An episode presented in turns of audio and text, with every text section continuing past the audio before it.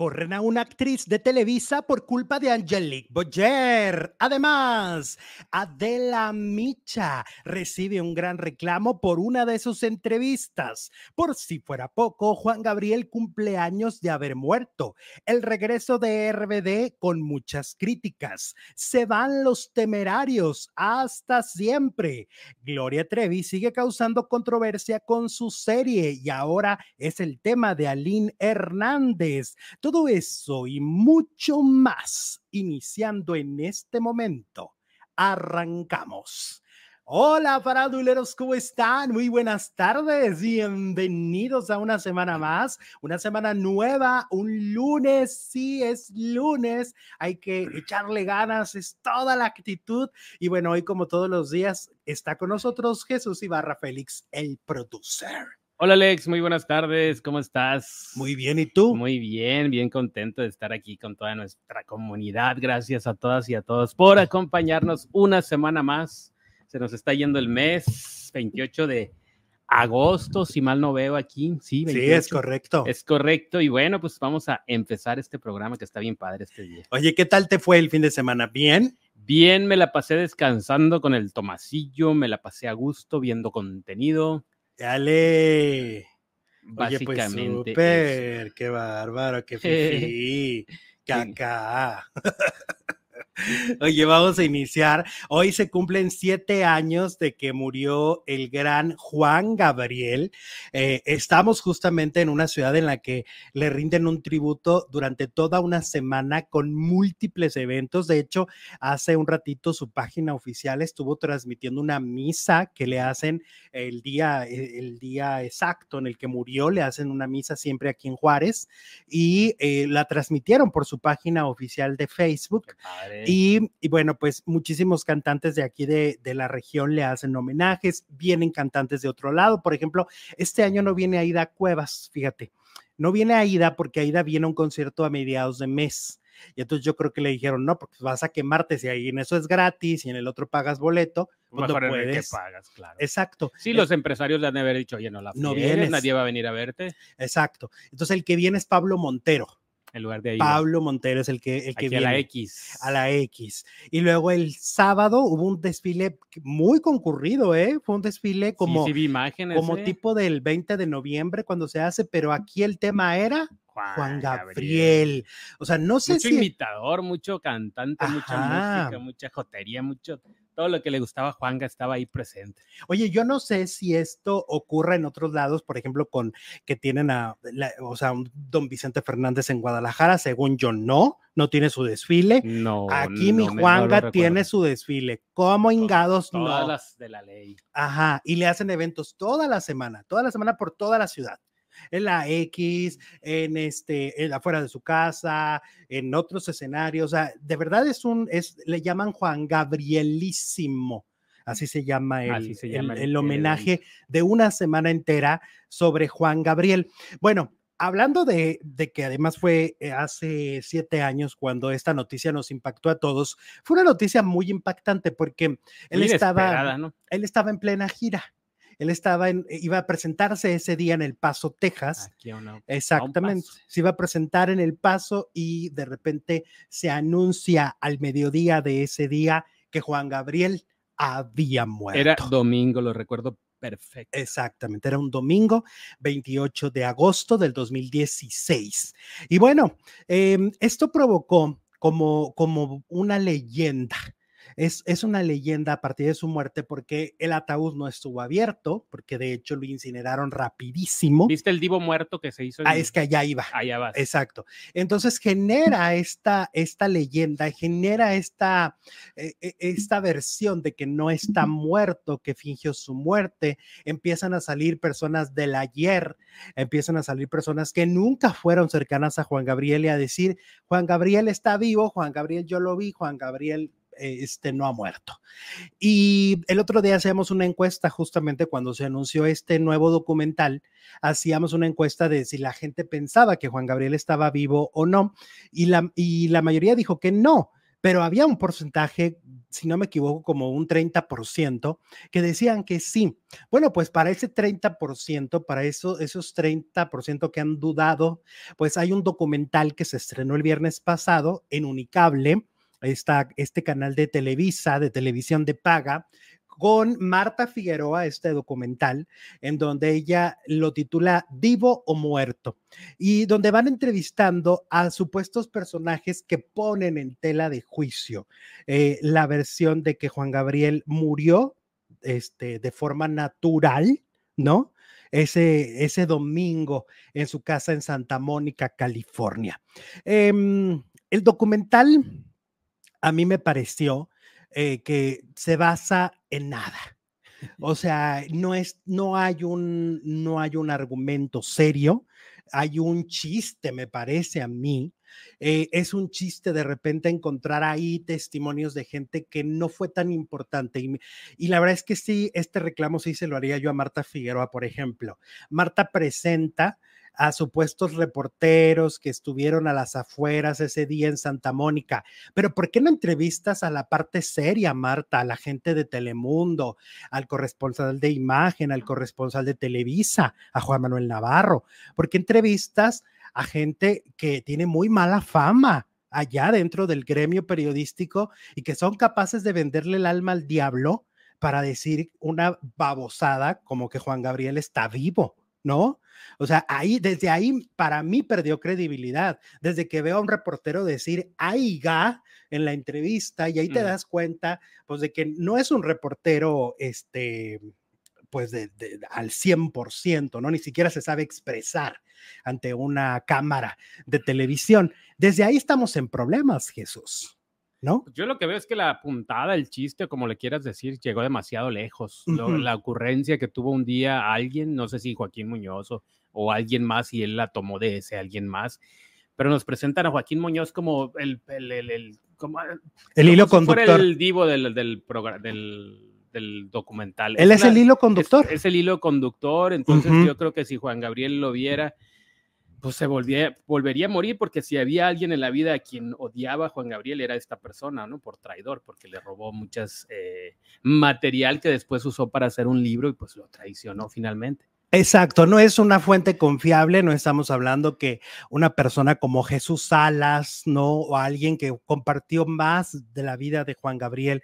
De repente es tan extraño ver a estos personajes que no formaron parte de la historia real, de la vida real, donde hay fotografías que se puede documentar, que se puede creer, no que se puede suponer, porque si hoy todos queremos suponer, pues también puedes decir ahorita que José Alfredo Jiménez está vivo, o, o Jenny Rivera, o este Valentina Elizalde, o no sé cuántas personas, o hasta la misma Selena Quintanilla, ¿no? O sea, si te quieres agarrar de un argumento sin estar con bases sólidas ni testimonios verdaderamente creíbles, pues cualquiera lo puede hacer. Es un documental de un chiripazo. ¿Va a durar cuántos? ¿Es docuserie? No sé, no sé cuántos. Es una docuserie. porque aparte eh, te dejan con, o sea, yo lo vi, dije, cuando se acabó dije, ya se acabó, yo pensaba que era la introducción de algo que esperaba que pasara. Nunca pasa absolutamente nada. Pues sí. yo me quedé así como, ah, caray, en serio, ¿a poco? Sí, la, acabó. Y luego entrevistan a gente que nada tenía que ver. ¿Qué tiene que ver Alfredo Adame? Pues, ¿qué tiene que ver yo, este... Carlos Trejo. Carlos Trejo. Sergio Mayer. También está ahí, ¿no? Ellos están ahí. ¿Qué tienen que ver? Perdóname. ¿Qué, ¿qué, tienen que ver? La misma, con todo respeto, Yolanda Andrade, ¿qué tiene que ver ahí? Monserrat Oliver, ¿qué pues tiene que, ver ahí? son amigas de, de, de Marta. exacto. muy amigos. Pues y luego. claro, si hubieran puesto a Pati Chapoy, pues le, iba a decir a Marta, bueno, pues, para empezar no la iba a poner, pero alguien equivalente. está Gustavo, sí está Gustavo. Sí, pero Gustavo dice que. Gustavo dice está muerto. No jodan. Gustavo dice está muerto. Hubiera puesto a Maxine, hubiera puesto a gente que de verdad este, estuvo empapada del tema y no nada más se dejan llevar porque son amigos. Pero aparte es desperdiciar tiempo aire en una pendejada, ¿no? O sea, vamos a ser claros. O sea, gastas tiempo aire y gastas una producción de Televisa. ¿Cuánto debe costar una producción de ese tamaño de Televisa? ¿Cuánto te gusta? Muchísimo para gastarlo en eso, ¿es en serio? Por ejemplo. Pero aparte ya lo hemos visto 50 mil veces. Ese es el problema. Y gratis. Y gratis. Y no en la televisión de paga. O sea, se supone que el contenido de televisión de paga es contenido premium, ¿no? que se va a hacer para, para nichos con un nivel este, de calidad alto, ¿no? Porque tú estás pagando, tú estás pagando una mensualidad, ¿no? A una distribuidora para que te ponga algunos canales importantes y, de calidad, ¿no? Sí. Entonces, lo que estamos viendo, viendo ahí ya lo hemos visto y ya lo hemos escuchado gratis en tanto, en mucho tiempo. O sea, no salió absolutamente de nuevo? nada nuevo, alguna teoría de por qué está vivo. No, simplemente porque el, no lo vieron, porque no vieron el cuerpo. Ah, porque no lo vieron. Y entonces la lógica de ellos es de compruébame que está muerto. ¿Y cómo te compruebo que está muerto? Porque tú no puedes, tú no has comprobado que está vivo. Tampoco vimos el cuerpo de Vicente Fernández. Pues de, yo creo que no hemos visto el cuerpo del 95% de los muertos. No lo ves, no tienes por qué, ¿no? Ajá. Y dicen, comprueba, ah, pues tú, si tú no has comprobado tu teoría de que está vivo, ¿no? Pues no tienes por qué, la gente no tendría por qué comprobarte qué, qué quieres, una foto de un cadáver pues no entiendo por qué tendrían que hacerlo, ¿no? Ya siéntate, Marta Figueroa, dice por aquí Rocío. Pues qué ganas de gastar el dinero, qué ganas de gastar el dinero. Creo que hay muchos más temas interesantes, mucho más profundos y, más importantes en la farándula y que verdaderamente, eh, pues. Mira, pues en lugar de eso le hubieran hecho un homenaje así bonito, ¿no? A Ajá. con sus películas. A lo mejor sí con historias desconocidas, ¿no? Pero reales, ¿no? Historias reales e historias desconocidas. Juan Gabriel era un personaje con muchos oscuros también. Entonces, si, vas a gastar el dinero de un canal de televisión, pues gástalo en algo que verdaderamente aporte, ¿no? Y una verdadera investigación periodística, porque me parece que esto no es una investigación periodística, es un chiste muy mal contado y repetido muy mil veces. Dice por ahí uno de los que entrevistan, ah, es que una mentira cuando se repite muchas veces se vuelve verdad. Pues no, mm, pues vuelve verdad. imagínate que entonces nos pongamos a repetir muchas mentiras y no, pues. Pues es que el problema es que, por ejemplo, mucha gente todavía cree que Vicente, que Pedro Infante está vivo o estaba vivo hasta hace algunos años y la, el chiste duró mm, casi 50 años, muchísimo tiempo. Entonces. Bueno, ahí está la serie documental de Marta Figueroa, Vivo o Muerto. La pueden ver por Unicable los viernes. Y bueno, pues ustedes juzgarán y ustedes tendrán una opinión de lo que vemos ahí. ¿Alguien la vio? ¿Alguien le gustó? Oye, Juan Flores nos envía 49 pesos mexicanos a través del super chat. Y bueno, los que quieran en este momento enviarnos un super chat y quieran este, tener ese detalle con nosotros, somos una comunidad, como lo han podido escuchar en estos primeros minutos, absolutamente independiente. Decimos lo que pensamos, ¿no? Somos libres, libres, y eso es gracias a ustedes y a sus donativos de Super Chat. Oh, sí. Oye, ¿Te vamos. parece que Adela Micha es ruda en sus entrevistas, Alex? Ajá, a veces. El 65% dice que sí, igual que tú, y el 35% dice que no, que es, que es suave como la seda. Mira, 575, 576 likes con el mío. ¿Qué tal si el dedito va para arriba en este momento? ¡Dale! Y nos hacen muy felices. Muy bien. Oye, vamos con también una de las noticias más importantes de este fin de semana, pues fue el regreso del grupo RBD después de muchos años de que sus fanáticos les rogaron, les suplicaron que se reencontraran, porque además ellos no tuvieron gira del adiós, ellos no fueron los clásicos de vamos a hacer una serie de conciertos para despedirnos, no, terminó un día un concierto y dijeron esto es lo último. y adiós. No hubo despedida. ¿Y dónde fue ese concierto? ¿Lo recuerdo? En España. Ah, en España. Exacto, no hubo despedida del grupo. Y bueno, pues ahora se han reencontrado cinco de los seis, de los seis integrantes de, esta agrupación. Estamos hablando de Anaí, Maite Perroni, Dulce María, Christopher Uckerman y Cristian Chávez. Eh, y este viernes tuvieron su primer show en El Paso, Texas, aquí a, un, a, unos, a unos pasos. Estuvieron eh, con este concierto donde los fanáticos quedaron muy satisfechos con todo, con la producción, con el set list, con todo lo que hicieron. De verdad, creo que se planeó muy bien para, para sus admiradores. Ellos están contentos, satisfechos, porque muchas veces estos reencuentros quedan a deber, pero en este caso no, ¿eh? En este caso, de verdad, yo veo todos los comentarios de redes sociales, casi todos son positivos. Hay por ahí, y es de lo que vamos a hablar, algunos comentarios negativos respecto a la imagen de Dulce y de Maite, ¿no? Hay, este, hay por ahí una, eh, ¿cómo se dice? Eh, comentarios de que supuestamente em, están subidas de peso, que, no están como Anaí. Anaí, la verdad es que se ve que, que le ha metido durísimo al ejercicio porque además sube muchas imágenes de ella haciendo ejercicio. Y yo lo que digo es, a ver, tenemos que entender muchas cosas. Los cuerpos diversos, ¿no? Cada quien tiene un cuerpo diferente de otra persona. Todos somos únicos.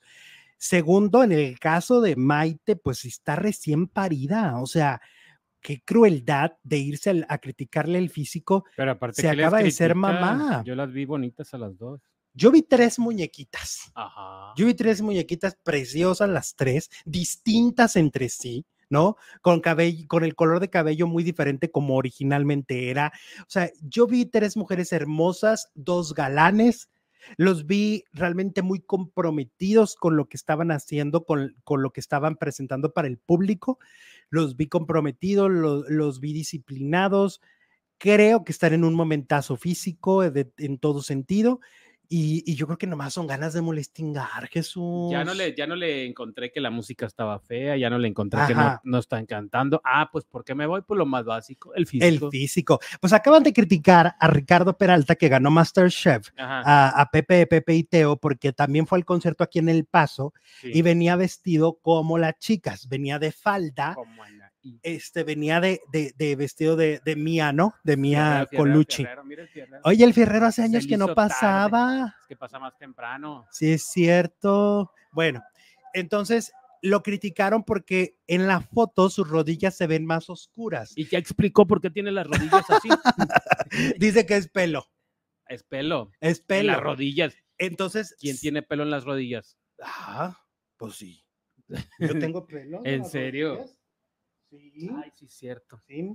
Yo tengo ah, entonces no era manchado, era percudido, no, era la rodilla. Eran pelo, dice, eh, a ver, a mí alguien me dijo que tal vez era porque eh, usó Photoshop y el Photoshop le escureció más esa parte. Ah, pero el Photoshop al contrario, tú le puedes decir, mira, la rodilla la quiero sí, más. Sí, si no lo sabes. Más y si no lo sabes a usar.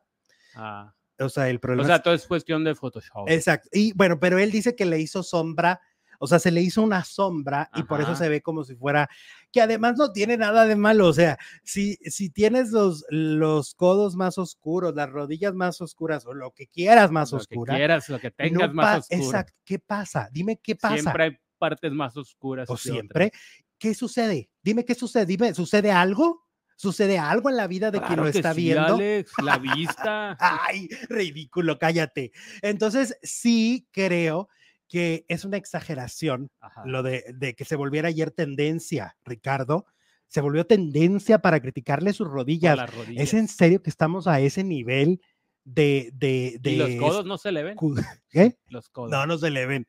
Pero es en serio que estamos a ese nivel de miseria, Jesús. ¿eh?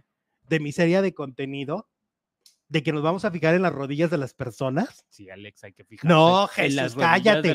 Deja de decir eso, di que es bromi. Este, no, no, no, o sea, ni, fijarnos en el peso de Dulce, ni de Maite, ni de nadie. No deberían ser temas de conversación, pero lo son y se convirtieron en, en trending topic, ¿no? Se volvieron. ¿Qué dicen de Taylor Swift? Taylor Swift, cuatro conciertos en la Ciudad de México. Ah, también fue. También, ajá, también. Que bueno, muchos este, defraudados, ¿no? Creo que también Pablo Chagra, el TikToker, también sus boletos fueron falsificados y no pudo entrar el día que le tocaba. Intentó encontrar un boleto el día de ayer, que creo que era su último concierto de, de Taylor, y no lo logró. No lo logró, no logró encontrar. Por las rodillas. ¿Eh? Por las rodillas. Ese era Pablo Chagra. Ah, Pablo Chagra. Y ese es blanco, así que ese no creo que tenga las rodillas como la gente quiere que las tengan. Yo soy blanco. ¿Tú cómo tienes las rodillas? Pues normal. ¿Eso qué significa, gente? Pero fíjate cómo le bajaste la voz. No, mal, no, mal. Mira, ahí tenemos un chupachat de Elvia Hola, guapos. No, mal. Jesús Tomasito, muchas gracias. Elvia. No, mal. Ah, ya, ya. Basta, somos adultos. Ay, a ver, a ver, a ver, ¿verdad? Voy a enseñar mis rodillas. No, no, pues no tengo nada la rodilla. ¿Y el codo, el codo? A ver, el, codo? Sí, pues sí, el codo sí lo tengo percudido. ¿A poco? ¿Qué te pasó? Pues no sé. Pues es que, es que no, no podemos tener un, un, informe en la piel. ¿Eh? Aunque seas blanco, tienes partes oscuras. Sí, no se puede. Ahora sí que no, no hay manera. Que Tabelinda tiene partes oscuras. Anaí. pues sí. ¿Y por qué no? Oye, y luego ya amanecimos, ay, no, no, no, andamos con unas noticias, amanecimos con la nota de que se van los temerarios. Así se decía, así era. Así anunciaban, ¿te acuerdas que antes eran unas, unas voces así para presentar los shows así de el grupo, el grupo sensación del momento? Yo nunca he ido a un grupo, a un show de los temerarios. ¿No? ¿Está padre? Yo creo que sí. Ah, Yo tampoco. Tampoco ha sido. No. No, y ahora que ya se van, pues bueno. Pues ahí te va el comunicado de prensa del grupo anunciando pues que se van ya definitivamente. Están cumpliendo 47 años de, de, que el grupo nació. 47. un montón, casi Deberían de esperarse a los 50, ¿no? Pues sí, ¿verdad? Pues sí, para que se vayan esperado. con todas las de la ley. Pues sí, yo también me hubiera esperado. Pero bueno, resulta que eh, dicen, con el amor que nos ha unido desde que éramos niños, mismo que sentimos por la vocación que hemos tenido el privilegio de ejercer y compartir por más de 46 años, les queremos comunicar que hemos tomado la difícil decisión de separarnos musicalmente, cerrando así uno de los ciclos más importantes y gratificantes de nuestras vidas. Por tal motivo, la gira pautada para los meses de septiembre de 2023 a noviembre del 2024 será la última que ofreceremos juntos y la haremos con el mismo amor y respeto que siempre lo hemos hecho. Con la intención de agradecer a nuestro público por todo el cariño, van a andar en Latinoamérica, van a andar en Estados Unidos y por supuesto la gira inicia en México. Con profunda gratitud, Adolfo Ángel Alba y Gustavo Ángel Alba. 47 años van a cumplir el próximo y ahí es donde termina el grupo Los Temerarios. ¿Irán a venir aquí?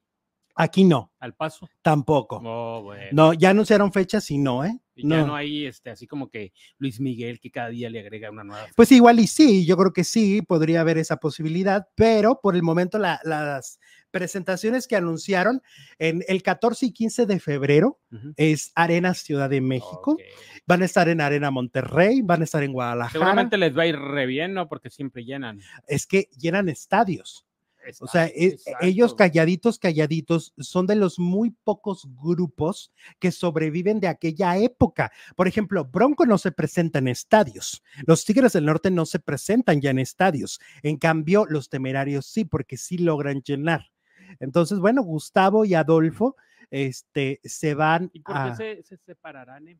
Yo no sé en los últimos años ya no estuvieron tan presentes, ya no sacaron discos como antes, ya no hacían tantos shows como antes, pero se desconoce si entre ellos hay una buena o mala relación, a pesar de que pues, sean, familia, ¿no? nunca, nunca salen juntos.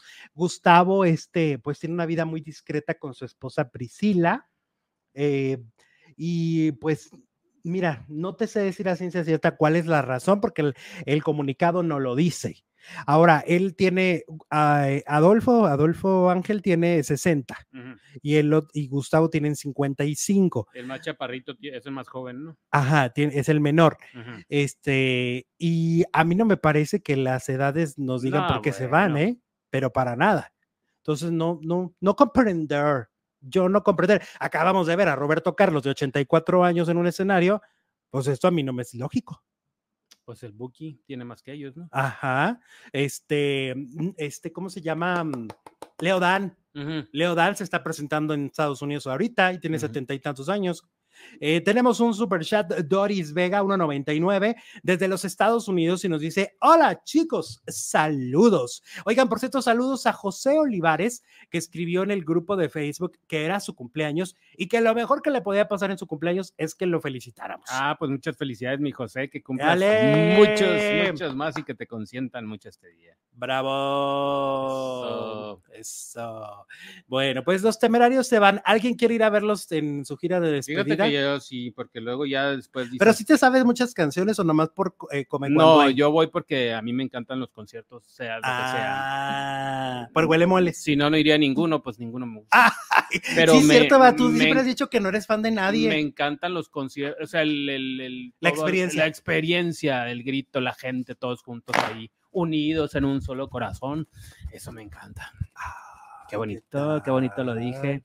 Es que en los, en los, conciertos se hacen unas como, ah, no, es que necesitas ir para, para que los... Es que, se hace una comunidad en ese momento, todos tenemos un fin en común. el fin en común es aplaudirle al que esté enfrente. Y cantarte la canción y cuando se cantan a coro se hacen unas experiencias. Sí, te entiendo. Eso es lo que me gusta, no tanto el que esté cantando.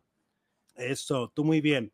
Me sé todas las canciones de los temerarios, dice Guadalupe Galvez. Guadalupe, es que tienen unas rolotas, pero es que, a ver, tienen unas rolotototototas. Realmente el grupo, porque aparte ellos fueron baladistas. Tu infame engaño es de ellos. Tu infame engaño. Ellos baladistas, además. A ver, echa, aviéntate otra. ¿Eh? te hice mal. Te hice mal porque te hice mal. Está buena. La niña de los ojos tristes, ¿no? Algo así hay una, pero no sé. La del este... azul. hay una que me gusta mucho que hizo cover Yuri en balada que se llama Si tú te vas. También es muy buena, es muy buena rola. No, sí, no, pues tienen unos éxitos y éxitos y éxitos. Pues cuántos años, cuántos discos no son. Empezaron de niños. ¿Eh? Eran unos niños. Pues me imagino que sí, 47 años. o sea, Gustavo tenía 8. Ajá. Gustavo tenía 8 años y este Adolfo Ángel tendría este 13. imagínate. El que te queda muy bien el rojo, dice Erika. Ah, muchas gracias. El demasiado, iré a ver, eh, mm, ¿qué? Iré por si me encuentro a mi ídola Priscila, dice el demasiado. Priscila, que fue la gran, pues lo que nos quitó Adolfo, Gustavo Adolfo, Adolfo. No, Gustavo Bueno, el temerario. Gustavo el, temerario menor, Gustavo Ángel, nos arrebató a Priscila. Que hoy es cumpleaños de eh, Alfonso Herrera, el ex REBD. Ah, mira. Súper bien, súper bien. ¿Y cuántos cumplen? Pues debe tener que como 44 por ahí. Por ahí. Aprox, ¿no? Jamás escuché a los temerarios, dice Abdel. Abdel? Pero son muy famosos en otros países. Porque ya ves que. ¿De dónde es Abdel? De República Dominicana. Según yo, son muy famosos por todos lados. La que le dedicó a Verónica, ¿cuál fue? ¿Cuál fue? ¿Quién sabe? Ok. Bueno, vamos con Wendy Guevara, que sigue haciendo historia en todo sentido. Bueno, para empezar, estuvo en el concierto de Yuri. Yuri ayer se presentó en el Auditorio Nacional de México y Yuri, y Yuri invitó a Wendy al escenario. Este, y bueno, pues la gente le aplaudió muchísimo. Obviamente, en redes sociales muchos criticaron a Wendy por ir con un personaje que en este momento hay una parte de la comunidad LGBT que sigue sin perdonar a la güera jarocha. Ah, ya, este, y entonces les le tiraron hate a, porque acuérdate que cuando ya agarran a un personaje también le tiran hate a los que lo apoyan. Lo apoyen, también los cancelan. Y este fue el caso de Wendy Guevara. Ahora, para nuestra sorpresa, ni siquiera esa fue la nota más importante de este fin de semana de Wendy. La más importante es que hoy aparece en la portada de la revista Socialité quién. Oye, eso sí, eso sí es histórico. la primera trans en una revista mexicana. Ajá. En portada, ¿no? Cover Girl, chica Exacto, de portada. Es, la, es la portada. Y eh, aquí, pues, se está haciendo historia. Yo se los dije el día que. No recuerdo otro. El día que iba a ganar. Ajá. Yo lo escribí y, muchos me aventaron hate y me decían, ay, si eres un inventado, ¿cómo que qué discurso va a cambiar? Seguro tú la veías menos. Y yo les decía, pues es que no ves las noticias, es que no entiendes a esta sociedad. Evidentemente, iba a cambiar el discurso de, de, las eh, mujeres trans en este país y lo está haciendo porque, por ejemplo, una revista que para muchos podría ser la frivolidad, porque es socialité, Sí, pero es una revista que hasta el día de hoy, hasta una Galilea Montijo le habían cerrado las puertas, ¿no te acuerdas? Cuando al principio Galilea empezó a subir y a crecer, antes de, de, andar con un político, no era digna para quién o para el Es que tienen como sus estándares. Requisitos para estar ahí, ¿no? Ajá. Si a Jenny Rivera la pusieron en el Ola, pues porque se murió. Sí. Pero jamás hubiera estado. Por eso Galilea hasta publicó hoy un mensaje y le pone a, a este a Wendy estás haciendo historia, porque ella vivió ese rechazo de, estas revistas elitistas que solo ponían en portada a ciertos personajes y lo siguen haciendo, ¿eh?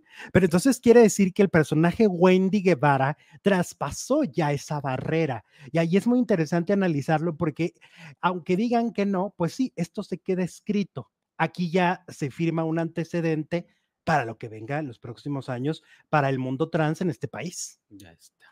Bueno, felicidades a Wendy Guevara. La mujer que soñé es la que le dedicó a Verónica Castro, dice Elvia. ¿Y cómo va? A ver, cuéntela, pídela cantando. Que este, por cierto, este Adolfo Ángel anduvo con muchísimas famosas, ¿no? Anduvo con, con, muchas mujeres muy, muy guapas. Y luego ya como que se tranquilizó y ya se fue a Estados Unidos y ya, ¿no? ¿Qué les parece el proyecto de Marta Figueroa? Dice María Fernanda. ya lo María comentamos. Fernanda llegaste tarde, este, sabes que lo comentamos, fue la primera nota y pues no nos podemos. Ahí, le, le, regresas al ratito. Y ahí lo vas a ver. Sí, porque fueron muchas, aparte muchos minutos y muchas observaciones. Ok, que cumple 40 el poncho. Ay, 40. 40. Esos eran los más chicos. Era los más chicos. La más chica es Dulce, ¿no? ¿Y el más grande quién es? ¿Quién será el más grande? ¿Anaí? No sé. A ver, díganos. Pues ahí deben de andar entre los 40 39, 43. Pero de que dieron de qué hablar este fin de semana por todos lados y por otros países también. Yo vi mucha nota de Brasil. Es que vino mucha gente de, otros países por ser el primer show. Y luego de ahí ya se fueron a Houston. Ah, sí que también estuvieron en Houston. Por aquí había una farandulera que lo vio en Houston. Que además en la primera presentación hubo cosas que no se, no se este, tuvieron la posibilidad de usar porque en el estadio hacía como mucho viento, que era una bola donde se trepan ahí y era un aro donde se trepa dulce. Ah. Ajá y esos no los metieron en el primer no, show. Porque, la, porque está haciendo mucho aire, ¿no? Ajá, pues imagínate mi pobre Anaí, allá va a dar a, a Phoenix, órale. a Houston. ya llegué, ya llegué, muchachos. Saludos desde Alemania. ¿Quién nos saluda desde Alemania? Ah, que tiene 40 ahí. Ok, ya llegó al cuarto piso. Andan ahí, ¿no? Entre los. Entre, yo creo que máximo van a tener 43. Leslie, el concierto de Houston fue hermoso. Éale, qué padre que lo disfrutaste. Oye, vamos con Gloria Trevi y el caso del clan Trevi Andrade, que sigue dando de qué hablar porque se subieron otros cinco capítulos de la bioserie de Gloria que produce Televisa. Ya estamos en el capítulo 15, vamos a pasar al 16. Y en estos siguientes cinco capítulos, pues vemos ese momento ya de éxito impresionante de Gloria, ya esa cantante que vendió 3 millones de copias con un disco, otros tres del segundo, y ya va consolidándose, va haciendo palenques, ya le van, ya no canta con pistas, ya le ponen una banda, pero a la par, ella vive pues un, un infierno, ¿no? Porque ella lo que dice, pues que estaba sumamente enamorada de Sergio Andrade, siempre anhelando que Sergio la voltee a ver, siempre anhelando que Sergio la, la mire, la quiera, la ame, la toque, y pues no, Sergio tenía en, ese momento los ojos puestos en la que era su esposa, Aline Hernández, y en, la, y en las chicas que luego llegarían gracias a las demás integrantes, porque ahí es cuando a Sergio le queda claro, porque esto es obvio, que Gloria era un imán, y que Gloria era el imán para la reclutación de, de, niñas y chicas para sus deseos. Esa es, la, esa es la verdad. Gloria fue ese imán, ¿no? Si no, este señor no hubiera tenido tantas chicas a su disposición. claro, no iban a llegar por él, llegaban por Gloria porque la admiraban. Porque además él ya no era, ya no, ya, ya eran más años, ya no, ya no tenía, eh, tampoco ya no era tan joven, o sea, ya, ya no era, él ya, él ya no las conquistaba, quien las conquistaba era la imagen de Gloria Trevi. Que querían ser como ella. Ajá, y eso es muy claro. Si tú te fijas, esa es la transición de la historia como, como nos la van contando. Al principio era el maestro, ¿no? Era Sergio, el que las enamoraba entre comillas, porque eso no, es, eso no era amor, ¿no? Porque eran unas jóvenes menores, pero digamos que eso es lo que te venden al principio, era Sergio, pero después era enamorarte de Gloria Trevi. Todas estaban de alguna manera Em, idealizando ser Gloria Trevi, acercarse a Gloria Trevi. Y lo van poniendo, yo siento que Gloria lo pone como un poco para quitarse responsabilidad, pero me parece que lo profundo, si, lo, si te vas a la profundidad del tema, te vas a dar cuenta que ella fue también una herramienta muy importante ¿Y cómo para era la Trevi con ella según la Trevi? No, pues que esta es su pues, versión. Se ve que va, por ejemplo, va llegando de una fecha, y entonces de repente la abraza a una chica y, ay, es que te amo, te adoro, eh, dentro de, la, de su casa, ¿no? Y entonces dice, ¿y tú quién eres? Y era Marlene Calderón, que había llegado reclutada por Aline Hernández. Y que Aline lo ha dicho siempre, o sea, Aline primeramente habló para poder liberar a Marlene, porque ella se sentía responsable por haberla llevado y por lo que eh, Marlene viviera ella sentía que la ¿Cómo le fue a Marlene igual que a todas? Marlene, eh, Marlene regresó cuando regresaron todos de Brasil. Ah, les tocó todo. O sea, Marlene se quedó. Todo, todo, Marlene se quedó, Jesús. Y vivió. Fíjate que Marlene yo la vi una, una vez. Muchas atrocidades. Ya después, Sí, cuando se casó. Cuando se casó. Marlene vivió muchas atrocidades, muchas cosas muy feas desde el principio, porque ahí ya Andrade ya no implementaba, eh, es que Andrade ya no implementaba el, la, seducción. o tratarte bien y luego mal. No, ahora era, todo mal. Era desde el principio encerrarla, ah, desde el día uno que llegó, la encerró, dispuso que la encerraran en un cuarto, no le dieran de comer, la, e, este, y luego ya después ingresar. Totalmente dominada. Ya totalmente dominada, ya quebrada quebrada, emocionalmente, ¿no? Una persona que tú encierras, no, le das de comer, que tiene que hacerse del baño ahí, porque, o sea, eh, pierde toda humanidad. sí, exacto, pierde toda la sensibilidad, la, educación, todo lo que traía, o sea, la, hizo pedazos en, unas cuantas semanas, ¿no? Era lo que hacía él. Y así empieza a trabajar con la que viene de Argentina, la que viene de Chile, eh, luego Karina Yapor, o sea, así las empezó a trabajar de otra manera.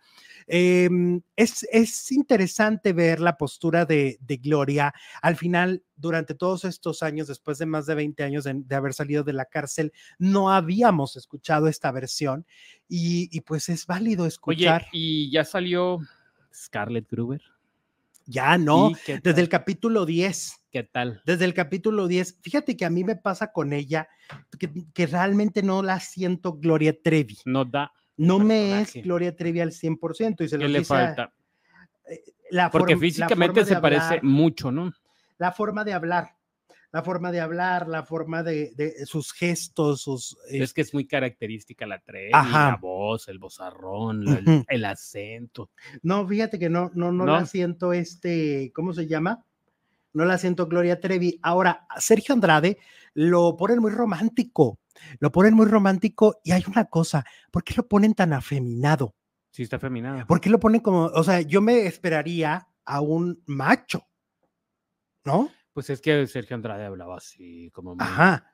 Entonces, ¿por qué la, la corporalidad de Jorge Poza es más gay, pero lo empieza a hacer como cuando ya empiezan a tener éxito? O sea, no lo hace antes. Empieza a, tener como un movimiento de las manos como si dirigiera una orquesta, pero eso lo hace ver muy afeminado. Es cuestión de dirección de escena. ¿Sabes qué pasa con esta serie? Ya hay un asunto que nunca hemos tocado que sería interesante también abordarlo. Carla Estrada es todo en la serie. Carla Estrada escribe, dirige cámara, dirige escena y produce. Y pues perdóname, pero yo no creo que todo el mundo pueda hacer todo. Por eso es importante que estos personajes tan importantes del cine o de la televisión sepan delegar, porque entonces encuentras a los mejores, ¿no? Y seguramente habrá una mejor dirección de escena que la que Carla está haciendo. No puede hacer tanto a la vez. Creo que ahí puede haber un error muy grande y se nota en esta serie. Esa es mi opinión. Ahí está la crítica. Capítulo 11, 12, 13, 14 y 15 en general, ¿no?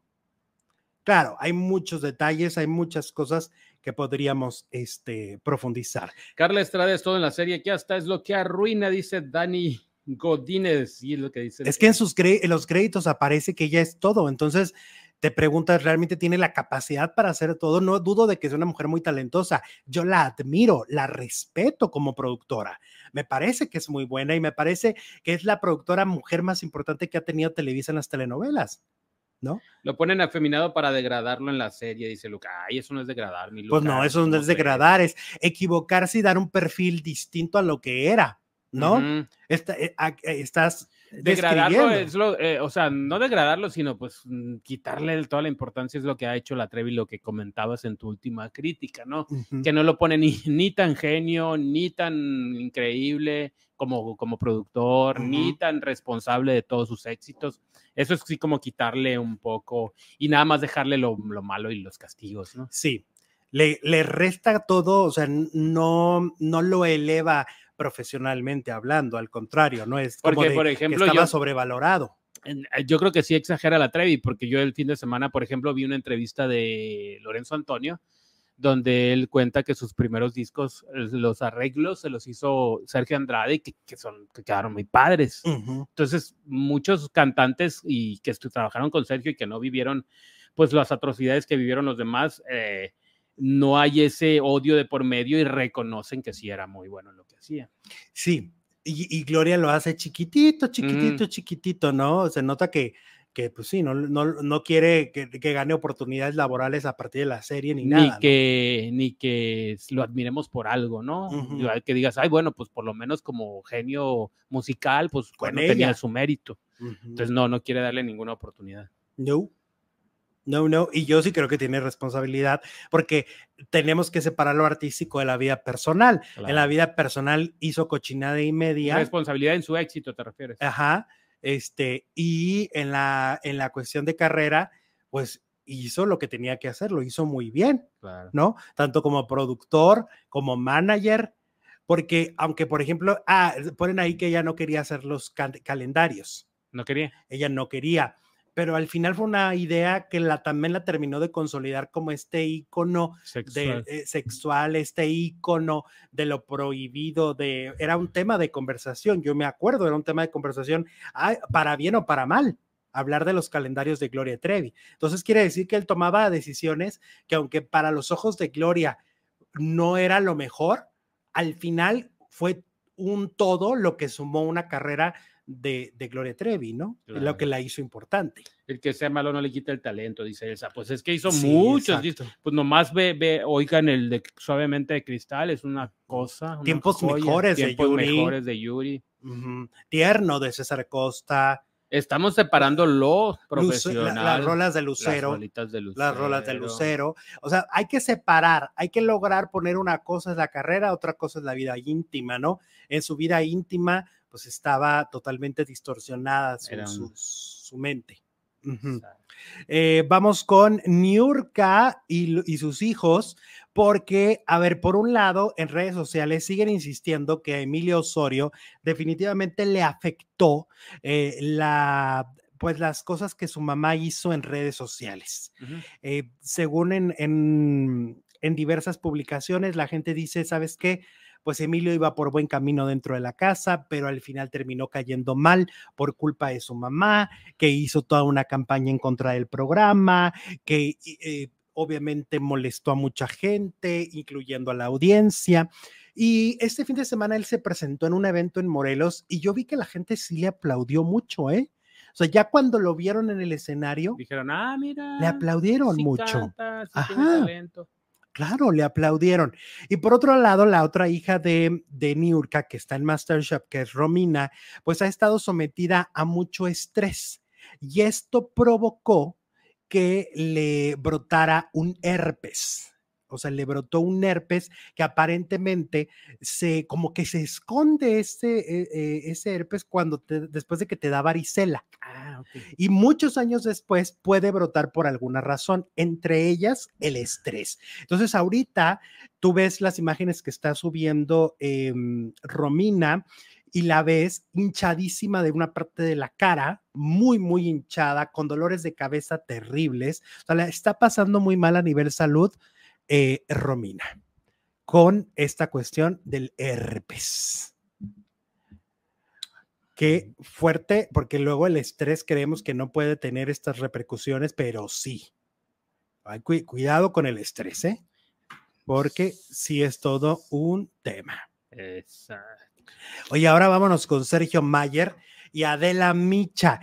¿Te acuerdas que la semana pasada eh, Sergio fue a una entrevista con, con Adela y hubo ahí como un momento medio, medio extraño, ¿no? Una discusión. Entre ellos, y me acuerdo que nos dijeron, ay, qué exagerados, oigan, no pasó nada. El Sergio ahí andaba bien contento, más feliz de la vida que nada. Nos decían que manipulamos, que nuestras portadas son exageradas, que no sé qué, pero pues ah. miren, el tiempo nos dio la razón porque esa es nuestra visión y esto lo, pues es que no, o sea, no creemos que todos podemos pensar igual.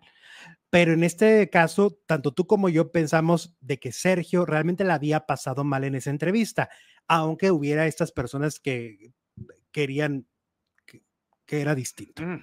Pero no. Tumbarnos el evento. Sergio pues. Mayer este fin de semana hace un en vivo y confirma que cuando ya vio la entrevista, se dio cuenta de la agresividad por parte del equipo de Adela y de la propia Adela Micha. Eh, textualmente, Sergio, en, en su en vivo lo dice, fueron muy violentos y quisieron de alguna manera imponer este punto de vista que no estaban tan de acuerdo y un poco demeritaron la labor de Televisa o del mismo Team Infierno. O sea, lo que decían en la entrevista era, Wendy pudo estar en el Team Cielo y le hubiera ido igual de bien. O sea, demeritando a los demás, incluyéndolo a él. Gracias al cielo, al infierno que llegó a la final y finalmente ganó.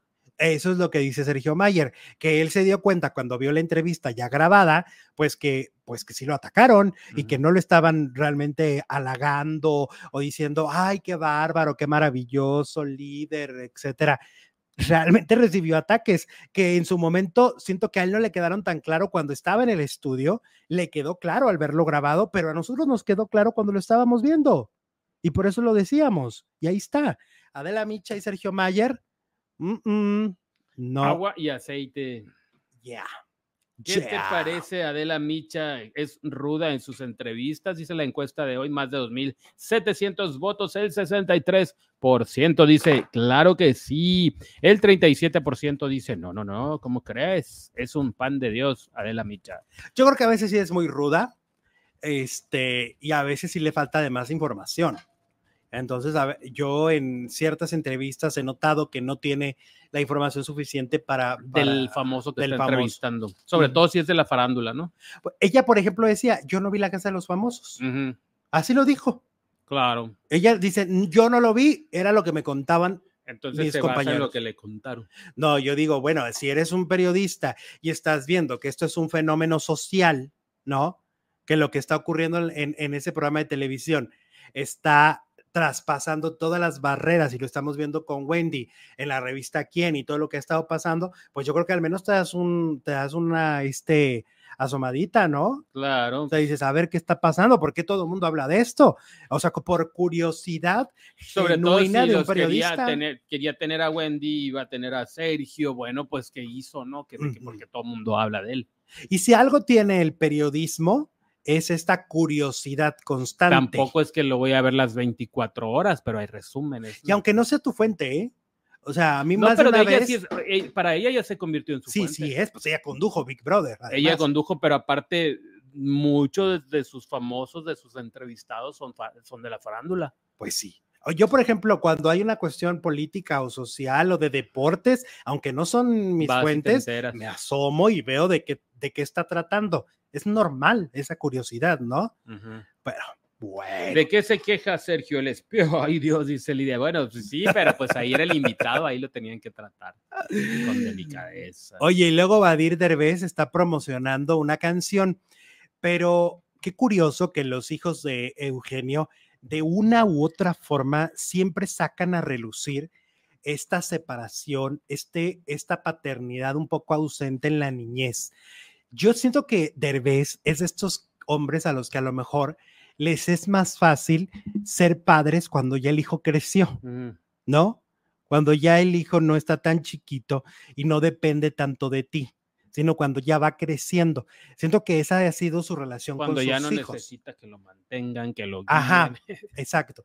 Y entonces eh, Badir acaba de sacar una rola y dice, y, la letra, y, y, él mismo lo dice en las entrevistas, sí hablan de esta paternidad ausente. O sea, sí es un, un reclamo en el fondo de la rola a su papá. Y dices, órale. Y cuando ves el reality show, José Eduardo tiene el mismo reclamo, ¿no? La misma ausencia. Oigan, que por cierto, en la mañana, Badir tenía que estar en una, una entrevista con los de EXA, con Jesse Cervantes. ¿Qué crees? Se quedó dormido. ¿Y no fue? Sí, pero llegó muy tarde. Ah, o sea, sí llegó, pero ya barridísimo, ya a punto de que se acabara todo. Este, se quedó dormido. Órale. A todos nos puede pasar.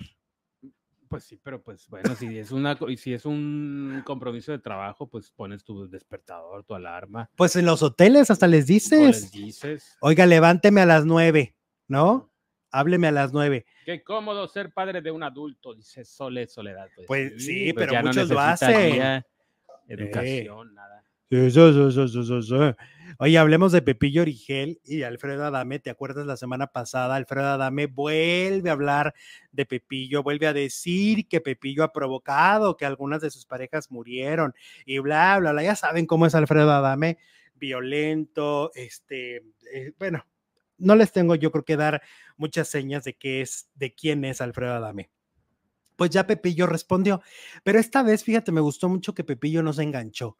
Me gustó que Pepillo lo tomó como una locura de Alfredo, como un disparate. un loco atolondrado. Este Ajá, fue así de, ay, jajajaja, ja, ja, pues ay, entonces yo he matado a medio mundo, dice, ¿de qué pareja se está hablando? O sea, ¿de qué, de qué está hablando este hombre? Pues dice que a los locos hay que seguirle la, la, la, corriente. La corriente, dice el dicho del Chapulín Colorado. Pues dice Pepillo que de Alfredo y de Laura Zapata ya no le pregunten. Porque también la Laura Zapata lo ataca. La tía Laura. pues eran bien compas. Sí, no, ya lo ataca. No, güey. Ya ves que Laura, este, un día te quiere y un día ya eres el ser desde la, Desde la vez que dijo de la abuelita, ¿no? Que ya mejor Dios la recogiera en su santa. Desde ahí lo, lo dio. Lo aborreció desde ahí. Oye, ¿te acuerdas que al principio del programa nuevo de Televisa del Hotel VIP nos decían que iba a salir alguien del closet? Y dijimos, pues, ¿quién será?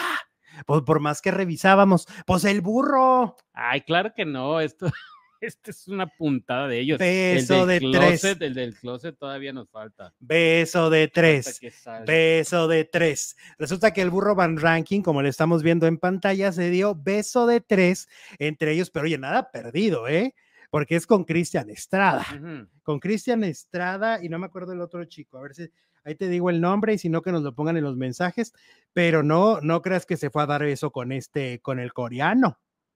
No. No, se fue a dar beso con los galanes del, del programa. Ah, se, se, besó con estos dos hombres como parte del juego, pero el burro siempre se la pasa besándose con medio México, ¿no?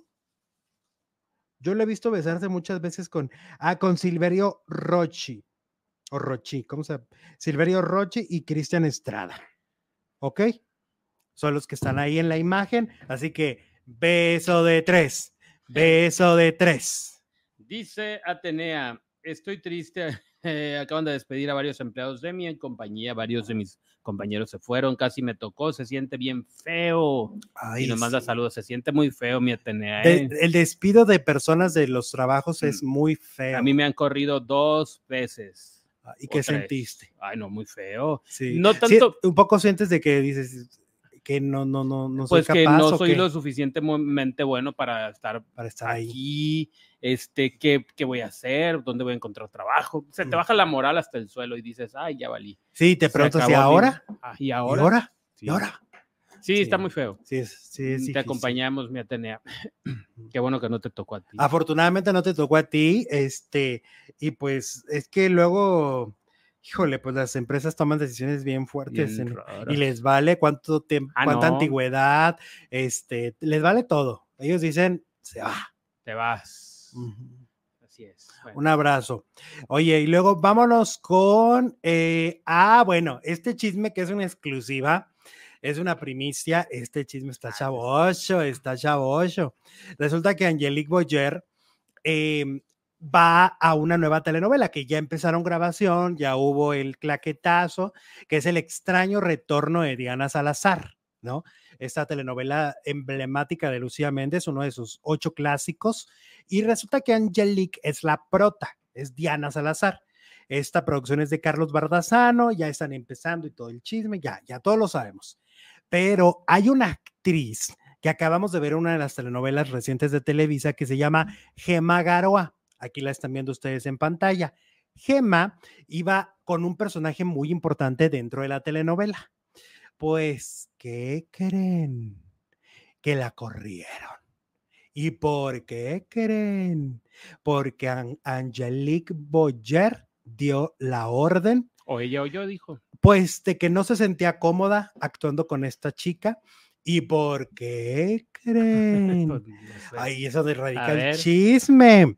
Yo no sabía, y creo que nadie lo sabe, y creo que por primera vez se va a decir, Gema Garoa fue la tercera en discordia entre el Güero Castro y Angelique Boyer todo parece indicar que Gema. ¿A poco todavía guarda rencor desde hace como Pues que Gema fue la, la otra en esta relación con el güero mm. y que por eso Angelique la aborrece. A No, y dijo, aquí tengo a Sebastián Rulli, no, no me lo voy a querer. No vaya haciendo que quiera repetir la historia. Entonces, por eso es que Angelique que además, porque yo sé que van a salir los fans de Angelique y van a decir que ella es inmaculada, incapaz, incapaz de hacer eso. A mm. ver, ustedes están enamorados de los personajes de Angelique. La persona puede tener ese poder de decir, oigan, yo no quiero porque yo soy la prota y yo no la quiero cerca de mí. Y sí se puede hacer. Y lo han hecho, uy, tienen tiempo, ¿no? Protagonistas, hombres y todos. Ya ves que la misma Verónica Castro contó que Jacqueline Andere, cuando estaba haciendo Barata de Primavera, no le gustó que el personaje de Verónica sobresalió y la mandaron matar en la novela.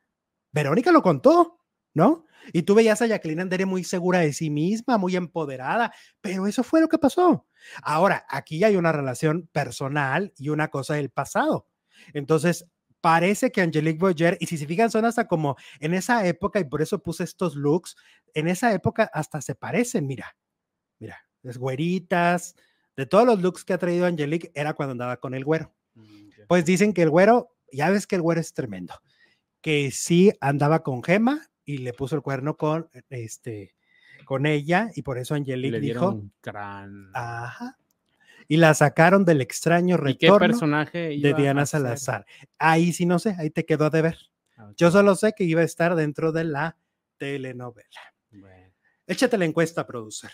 La encuesta de hoy dice, ¿te parece que Adela Micha es ruda en sus entrevistas? 63% dice que sí, 37% dice no, no, no, no, ¿cómo crees? Ciérralo. cierra la encuesta el día de hoy. Y nos vamos a Alejandro Zúñiga Telenovelas porque tenemos otro escándalo, otra exclusiva de una actriz que también salió de una telenovela y ahí también está bien fuerte la historia. Vámonos. Regresamos en dos minutos en Alejandro Zúñiga Telenovelas, pero antes...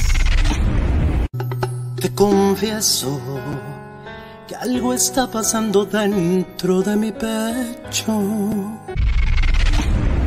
se debe, no se puede vivir sin amor, porque desconectas el corazón. Me ahogué en mi propio vacío que no porque me ha pasado lo que tanto había esperado me llegó contigo. En el fondo lo sabía, pero cuando te tenía no te vi. No llores porque tú de víctima no tienes nada. Creíste que era un tonto porque no te reclamaba. Este siempre me engañabas. Ya no quiero ni un segundo dormir en tu cama. Te amo como loco.